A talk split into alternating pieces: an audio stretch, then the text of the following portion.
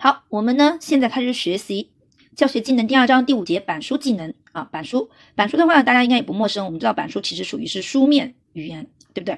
好，我们来看一下啊，板书呢是教师上课时为帮助学生理解、掌握知识，在黑板上书写的凝结简练的文字、图形、符号等，然后呢，它是用来传递教学信息的一种言语活动方式，又被称之为叫教学书面言语。好，然后呢，这里面除了板书，还提到了一个。叫版画，那版画呢是板书的一种特殊形式，版画呢也叫做黑板画啊，那主要肯定是以画的方式呈现的，比如说有简笔画、漫画、素描等等啊。好，板书版画是课堂教学的重要手段，往往呢与我们的教学语言有效结合。好，我们知道板书啊，它主它主要是书面言语，而我们教学语言呢，它更多的是口头言语，对吧？可以使学生的视觉跟听觉配合，更好的感知教师。教授的内容好，然后呢是板书的作用啊，板书有哪些作用？一般来说有下面一些作用，比如说突出教学的重点和难点。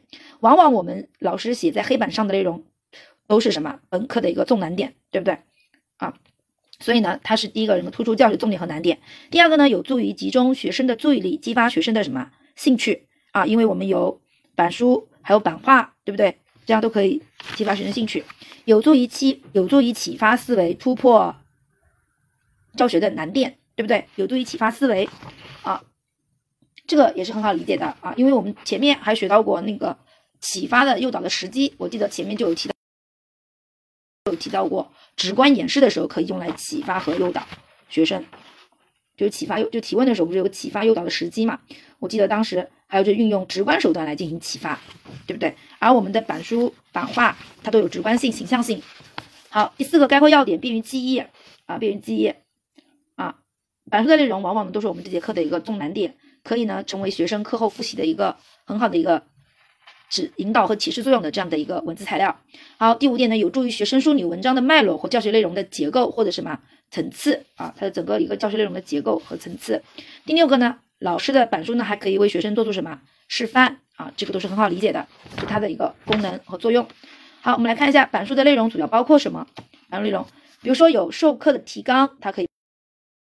它可以包括教学要点和重点、补充材料和其他内容，对不对？好，然后一般来说，我们根据板书的位置和内容，可以把板书分为主板书和什么副板书啊？主板书和副板书。好，那一般来说，所谓的主板书呢，就是往往呢，它是留在我们的黑板上的比较显著的位置啊，不会轻易把它给擦去的。而副板书呢，它主要起到的是一个辅助的辅助的作用啊。然后呢，它一般来说呢。不太会在黑板的比较显著的位置上，啊，同同时呢，它也会随着老师内容的讲解，然后呢，就是擦掉，换上其他内容啊，就是，嗯，我们刚刚说主板书是不易不轻易擦去，而副板书会跟着老师的讲述的内容的需要啊，可以随时写随时擦的。好，然后我们来看板书的类型啊，啊，板书类型。好，在讲板书类型之前呢，顾老师跟大家讲一下啊，讲一下，就是我们书上呢有这几种板书。啊，就这种板书，嗯，但实际上怎么讲呢？我们真正深圳考试的话，它主要呢考过是这几种，就提纲式是考过的，表格考过，然后呢还有一种叫结构式啊，结构式，所以结构式呢我们书上是没有的。那为什么没有呢？我跟大家简单讲一下啊，结构式这个板书呢，说实话，在我印象中是在二零一五年之前去百度去搜这个结构式板书这个专业名词都不太能搜到，二零一五年之前。然后呢，在二零一五年之后呢，然后百度百科才建了这个结构化啊结构式板书的词条。啊，所以结构式板书这个说法，可能在前在之前的教育过程当中，就很多的教学技能书上可能都没有提到过这样的一个板书形式啊。但是现在反正是有了的啊，有了的。而且我们深圳还多次多次考过结构式板书啊，结构式板书。好，那我们会在补充资料上补充这个结构式板书啊。还有一个考过的就是词语式板书啊，词语式板书。这其他的几种板书，什么线索式啊、图文式啊、关系图式啊，其实都是没有考过的，都是没考过的。反正我们知道一下啊。好，我们先来看一下，第一个呢是提纲式的板书，提纲大家看一下，就列提纲，就提纲挈领，所以他说的是运用简洁的重点词句、词语和句子，分层次，大家注意一下，有层次啊，按部就班的，按部按部分的啊，分层次，按部分的列出教材的知识结构、提纲或者内容提要，列出提纲，你看分层次、按部分的列出，所以他列出的这个提纲。这一条条之间，它其实是有一个逻辑顺序的，对不对？因为按层次嘛，一层层的来嘛，来嘛，对吧？啊，然后或者是按的部分来嘛，对吧？好，这类板书内容适用于内容比较多的，然后呢结构和层次比较清楚的教学内容。好，提纲式板书的特点是条理清楚，条理非常清楚，因为按层次嘛。从属关系分明，大家看一下，从属关系分明，就是它它们之间之间的这种逻辑关系啊，从属关系，给人以清晰完整印象，便于学生对教材内容和知识体系的理解和记忆。好，比如说他给了这样的一个例子，就是威尼斯的小艇，重要的交通工具啊，有样子、船夫和作用啊，然后这这里面从属关系，对不对？可以看出来是吧？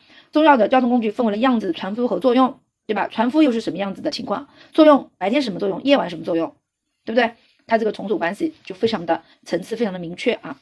好，第二，好，第二个呢是词语式板书。词语，他说词语式板书是通过摘录、排列教学内容中几个含有内在联系的关键性词语，关键性的词语，将教学的主要内容结构集中的展现出来。它的特点呢是简明扼要，富有启发性。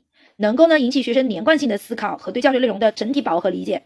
好，我们来看一下这个比较经典的这个词语式板书的例子，就是教读孔雀啊。你看，排列的摘录的和排列的是教学内容中几个含有内在关系的呃和内在联系的关键性词语，比如说美丽，比如说骄傲啊，然后昂、挺、脱，最后跌或失败。其实郭老师现在不知道这个骄傲的孔雀它具体讲了什么，但是通过他这样的一个词语式板书，我大概也能。也能够大概知道这个故事的一个大概的内容啊，因为你看，比如说骄傲的孔雀的孔雀很美丽，这是关键词啊，因为美丽而导致这个孔雀很骄傲。然后它骄傲呢，具体体现在就是昂着头、挺着胸，拖着它那个漂亮的那个尾巴。最后呢，就因为它这个昂着头、挺着胸这个样子，所以呢，对吧？昂着头、挺着胸，这个眼睛你看天，走路的时候就看不到地，然后不小心，哎呀，跌了一跤，可能跌得很难看，对吧？然后这就是一个很失败的。啊，应该就是这样子。我估计大家应该内容课文内容大家应该差不多是这样子啊。所以它是要去排列和摘录教学内容中几个含有内在联系的关键性词语啊。好，第三个表格，我觉得表格这个其实不用太说多说的，它是将教学内容要点与彼此间的联系以表格的形式形式呈现出来。表格式板书那肯定就在我们的试卷上得有一个表格呀，对不对？所以你看面积和周长的比较，这就是一个表格啊，一个表格。这是非常的直观的，一般不会选错的。好，然后我们来看一下前面呢这三个呢，就是我们考试考过的。然后我们把组成资料拿出来，大家看一下那个结构式板书。其实结构式板书在我们深圳历史上考了好多次了啊。我们来看一下它的这个定义。补充资料啊，结构式板书是指整个板书通过简要的连接符，把文中重点内容、重点内容以词语或短句的方式，注意一下。就是结构式板书里面重点内容，它可以是词语呈现，也或者可以是以短句的方式来呈现。好，他说，然后呢，把这些，嗯，把这些内容呢，以连接符的方式连接在连接在哪里呢？哪里呢？连接在逻辑框架内的板书形式啊，所以它会有一个逻辑框架啊，强调这种逻辑的框架。他说，这些词语或短句都是在讲授课文内容时概括出来，概括出来，并且能够准确反映文章精要之余。啊，这些词语或者短句是概括出来的。好，结构式板书是指整个板书通过简要的连接符，把文中重点内容以词语或短句的方式连接在逻辑框架内的板书形式。好，这些板书呢，可以是文章内容啊，就是在讲授文章内容时概括出来并准确反映的精要之语。那直线，大家看，直线、曲线、箭头、方框，看到没有？等基本图形。等连接起来组成框架结构，所以这个框架结构主要是有直线、曲线、箭头、箭头、方框，对不对？好，人明确突出的表明这些词语或短句所传达的信息之间的逻辑关系。它为什么需要这些直线、曲线、箭头和方框呢？它是为了表明词语和短句所传达信息之间的逻辑关系。然后结构式板书根据其表现形式又可以分为多种，常见的有放射式的板书，放射式的。复合式的板书，复合式的啊，回环式板书，回环式的板书。好，主要也可以分为这些啊，这样子的。好，这是结构式板书啊。好，那我们来看一下书上回过看看第五个图文式板书，图文图文，那就是图文并茂式的板书。所以呢，它可以说，呃，老师边讲边把教学内容所涉及的这样的一些形态和结构用单线图画出来，一定要画出图。画出图出来，比如说有模式图、示意图、图解和图画等，然后呢非常形象直观的展现在学生面前，这样呢就可以做到一个图文并茂。所以大家看这例子，既精华的双溶洞啊，精华双溶洞，然后洞啊外洞内洞，对不对？孔空隙还进洞洞口，这个都非常形象，就把这个三都画出来了，对不对？就图文并茂的，有图有字的。好，第六个是关系图示哦，呃，第四个是呃，刚才忘了讲一个线索式，好，我们就把线索式跟我们的关系图示一起来说一说，一起来说一说。因为呢，有人呢在看书的时候就老是觉得这线索式跟关系图示很像，说实话，从他们的外形来看就是很像的啊，确实很像。那我们还是一样的，就从就从它的这个侧重点来看吧。好，第四个呢是线索式板书，那就它要强调的就是我们文章的一个脉络和它的一个线索，对不对？对不对？好，那关系图示呢？那更强调的是文章内容当中的相互之间的关系，对吧？从字面意思应该就是这个吧。好，那我们来看一下线索式。他说线索式板书是围绕某一教学主线，大家看一下教学的主线，真对吧？抓住重点，运用线条和箭头等符号，把教学内容的结构脉络、脉络强的脉络清晰的展现出来。这种板书呢，指导性比较强，人把复杂的过程、主线、过程。化简化繁为简，有助于学生理清文章结构，了解作者的思路，并理解记忆和回忆。好，那我们来看一下例子，如小猴子下山一课的板书。好，你看它的一条主线是什么？就是小猴子先是空着手下山的。好，然后呢，看到玉米掰玉米，那肯定是用手去掰，对不对？好，其实这个手应该就是它的整它的整个的一个线索了，就围绕这个手来写的。看到玉米掰玉米，看到头呃那个。桃子扔玉米摘玉米，看到西瓜扔桃子摘西瓜，看到然后那个西瓜哦，看到那个小兔扔西瓜追小兔，最后呢空着手下山，也又空着手回家了，对不对？所以它的它的这个线索可能就是以这个手为线索的啊，以空着手出去，空着手回来，这就是它的一条主线，就围这个线索来整理整个文章的这个脉络的，对不对？好，那关系图示我们来看一下啊，关系图示板书呢是借助具有一定意义的。意义的线条、箭头、符号和文字组成某种文字图形的板书方式。它的特点呢是形象直观的展示教学内容，能将分散的相关知识系统化，便于发现事物之间的联系，联系有助于逻辑思维能力的培养。好，那我们直接来看例子来就比较明确了。因为东郭先生和狼这篇故事当中，它牵扯到三个主人公，就三个人物：东郭先生。狼和农夫，也就是说，在这三个人物当中，他们之间是有彼此的联系的，因为他不是要发现事物之间的联系嘛？事物、人物，对不对？我们这个文章当中主要是人物，那就是人物之间的联系。那比如说，东郭先生跟狼这联系是东郭先生救了狼，但是狼呢想吃东郭先生，对不对？好，这是他们之间的联系。然后呢，农夫呢是农夫呢是杀了狼，相当于是农夫呢是把狼给杀了。然后他是农夫跟狼之间的关系是农夫杀狼，那农夫跟东郭先生的关系呢，就是农夫救东郭先生，应该是这样子的的。所以他强调的是这种人物与人物之间的内在的联系，他们之间的一个关系啊。好，这个呢也是郭老师就着他的这个定义以及他的这个例子，我自己的一个理解哦，自己的一个理解。好，那说到这里面可能会有人会说，哎，感觉这个线索式好像跟我们的结构式板书很像。我告诉你，我只能告诉你啊，有的专家呢，真的是有的专家啊，这不是郭老师。打妄语啊，随便说的。真的有专家是把那个线索式啊，线索式就是放在结构式板书里面的啊。呃，有的专家直接就是说线索式就是结构式板书，也称之为叫线索式板书或框架式板书。有专家直接这样讲的，也叫做把结构式板书也叫做线索式板书或框架式板书。那有的专家呢是结构式板书是一个大的概念，然后下面呢重组了几种不同类型的板书，其中呢就包括那个线索式板书啊。所以这种都有，然后呢，也有专家呢是结构式结构，线索是线索，反正我只能这样告诉你。这个之前我跟大家也打过招呼了，我说这个，嗯，我们的这个板书是就是教学技能里面啊，就是那个出处更多啊，更多，就是各种各样的那种不同的说法，或者说专家之间没有达成共识的就更多。好，就比如像我刚才说的，我说有专家就认为结构结构式板书下面呢，它会分为了线索式啊，分为线索式、连环式、回环式、辐射式啊，辐射式。啊，他把这些都称之为叫结构式板书啊。然后刚才我我不是跟大家也讲了吗？我说也有专家就直接把那个我们的板书就称之为叫什么？把我们的那个结构式板书就称之为叫什么？线索式板书或框架式板书对不对？框架式或线索式板书，它也有这样说法的啊。所以这个呢，我只能跟你讲一讲啊，讲一讲。在我所知道的范围之内，我就告诉你，我知道的多少，我就告诉你多少，就这么回事啊，这么回事。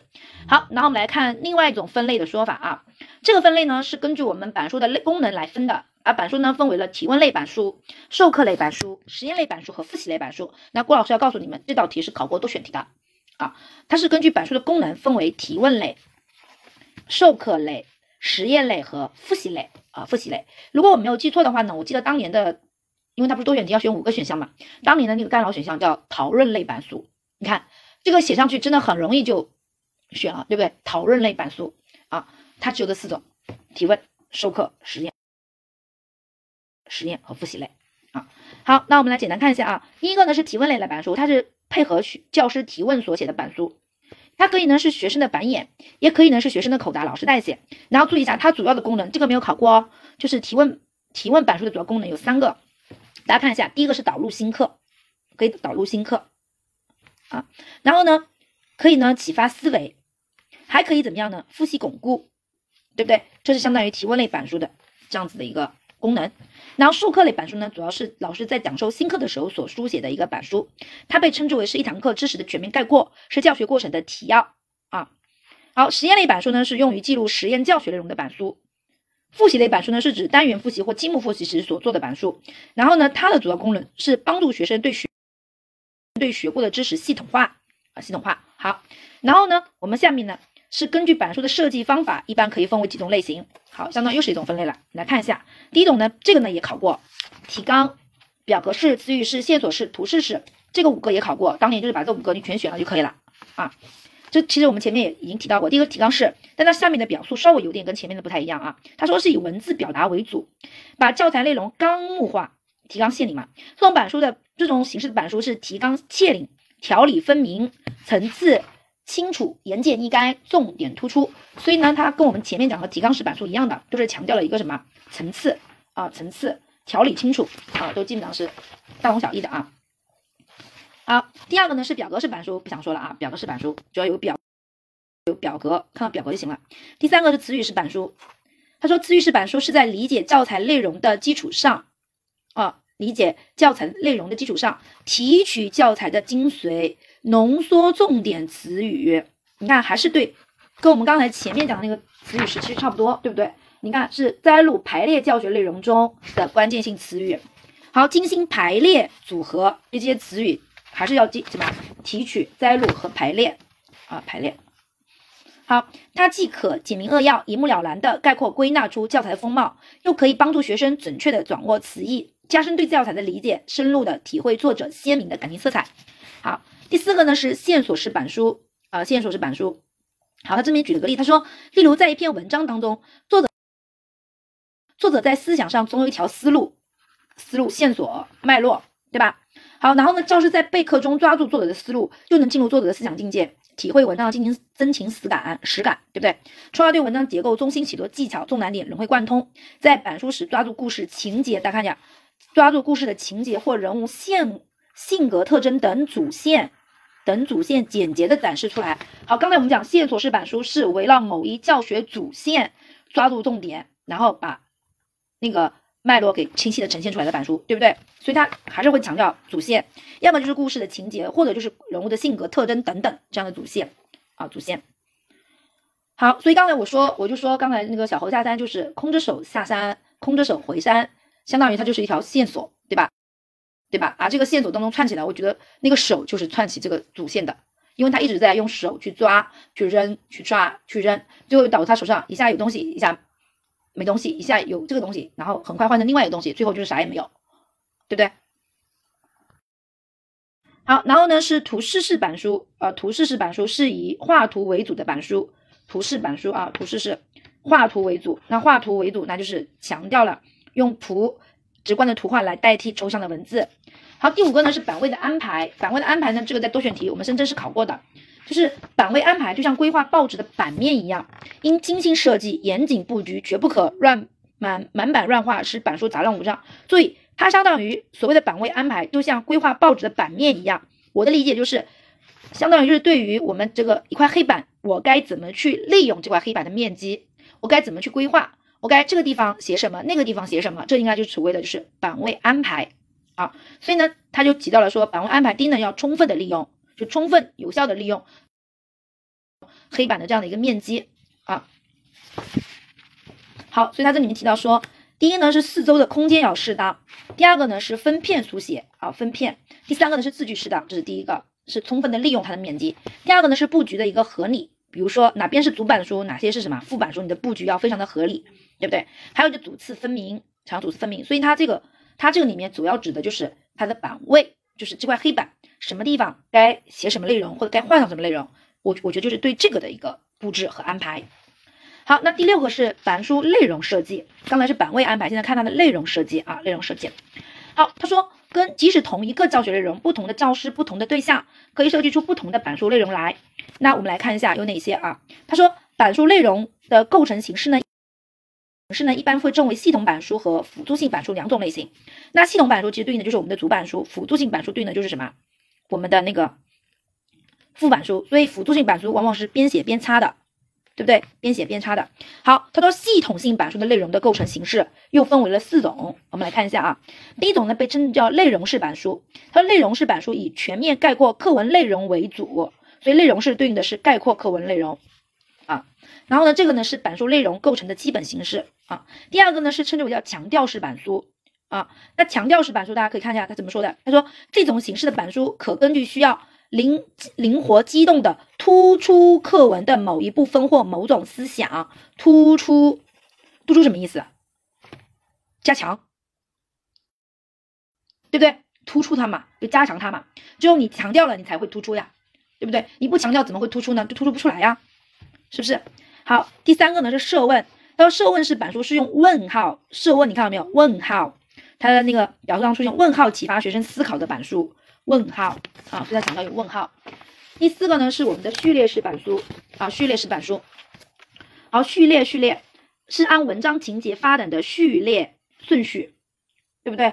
序列构设板书内容的板书，这种板书能比较清晰的显示故事的轮廓啊，故事轮廓，并领会它的脉络。好，序列好，然后呢，第二个呢是板书内容设计的方法，一主要有四个。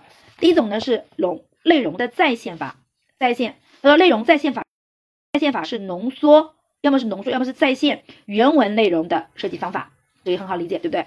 逻辑追踪，他说根据课文本身的内在逻辑性和系统性，看到逻辑性和系统性，对不对？来设计板书内容，推论推，看到推论。推应该是推理的意思，论是结论的意思，所以你看是层层推理圈出来设计板书内容的方法。这种方法可以通过推理得出什么结论？推理结论就是推论，对不对？好，思路展开，展开，我们看关键词啊，展开的同义词课文中是哪个词？是根据课文内容，通过联想讲讲，呃，通过联想假设进一步扩展，展开跟扩展同义词替换，看到没？好，那我们来看一下，那板书内容设计应该注意的几个问题。第一个呢，就是要深挖教材，把握住重点；第二个就是把握情况，要有的放矢，对不对？讲解结合，相得益彰，主辅相随，紧密结合，语言准确，启发性强啊，启发性强啊。然后呢，内容完整，条理系统啊，这个都是很好理解的啊，板书啊。好，下面第七个呢，是我们板书的造型啊，板书还有造型，大家看一下它什么造型啊？这些都是没考过的啊。这些内容，板书的造型呢有对称式、偏正式和所谓的自由式。好，那对称式指的是什么？上下或者左右的内容文字对称不偏正的板两对称，然后这是一模一样的字。然后反义词是什么？所谓的对称，那就是不歪不偏，所以叫不偏正。反反义词思维，对不对？所以它有什么样的对称呢？有单轴对称、双轴对称、综合对称、字数对称。字句和外框，反正只要后面跟上对称的，都是对称型。好，那还有就是偏正型。那所谓的偏正，那偏了，那就是什么？不对称，所以叫非对称造型。然后这种布局安排依课文内容自然成型，显得呢生动活泼，有自然天成之美，给人以明显的印象。好，我们来看它主要有几种型。第一种呢是张翼型，张翼就张开翅膀。第二种是雁行型，第三种是阶梯型，第四种是折线型。郭老师建议你这个地这个地方呢，把它画出来啊，我们用图形结合去记忆，可能印象会更深刻一点。比如说，当你记笔就记了啊，张翼行，那你旁边就画一对什么什么翅膀啊，画对翅膀，张翼嘛，张张开的翅膀。雁行行，你就画一个大雁飞，因为大雁飞一会儿是人字形，一会儿是一字形，对不对？好，第三个是阶梯型，你就画个楼梯啊，爬个楼梯画一画。第四个折线型，你就画像心电图那样的一个折线就行了，你把它画一下啊，这样子会可以会加深你的记忆，我们就会那个图文并茂来记。好。下面我们来看一下啊，第三个称之为叫自由型一样的自由型啊。他说自由型板书造型不爱受条条框框的限制，自由活泼。常见的呢有辐射型和波浪型两种，辐射和波浪型。好，我建议你们旁边画一幅图，上面呢画一个太阳，下面呢画一个海海浪浪。你看这不是图形并茂嘛？你看一个太阳，然后呢一个海浪就波浪，旁边最好你在旁边再辅助。画一个椅子，对吧？如果你能画，画一个椅子，然后这个人坐在椅子上，戴着墨镜，惬意的晒太阳。你看这个画面是多么的自由啊，多么自由自在，令人向往啊，对吧？你说对吧？夏日炎炎，找个海滩，是不是啊？然后坐在沙滩椅上晒太阳，戴着墨镜，涂着防晒霜，喝着椰汁汁，你想想这个画面都是很惬意、很自在、很自由的，对不对？啊，所以自由型的这种板书形式呢，就是辐射型太阳，波浪形海浪啊。好，最后一个呢，是从板书形象化的程度角度，把板书又分为几种。这个呢，在咱们深圳历史上也是考过多选题的。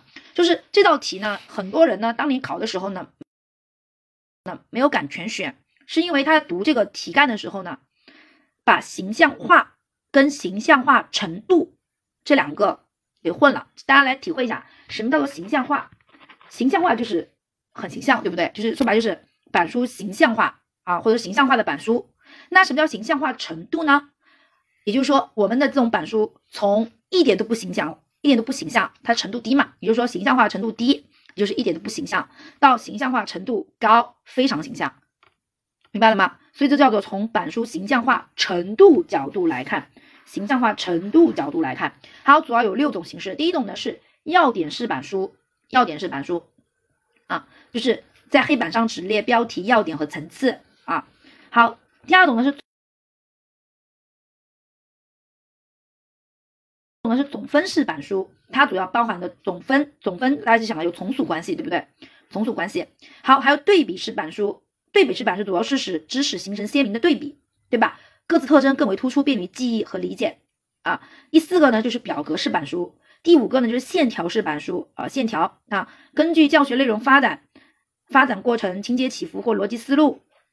然后选择关键性的词语、线条、箭头等连接起来，构成一幅流程图啊，这种线条。好，最后一个呢是图解式板书啊，图解式板书就是靠图，靠图嘛，以图为主嘛，图图为主。好，所以你会发现从要点到图解释板书，从要点到图解释板书，是不是它的形象化程度越来越高啊？从基本上不怎么形象到图解是这种非常形象直观的。啊它其实这个意思，所以当年这道题应该是要全选的啊，只是很多人看到形象化就没有敢全选，没敢全选，这个跟大家说一下啊。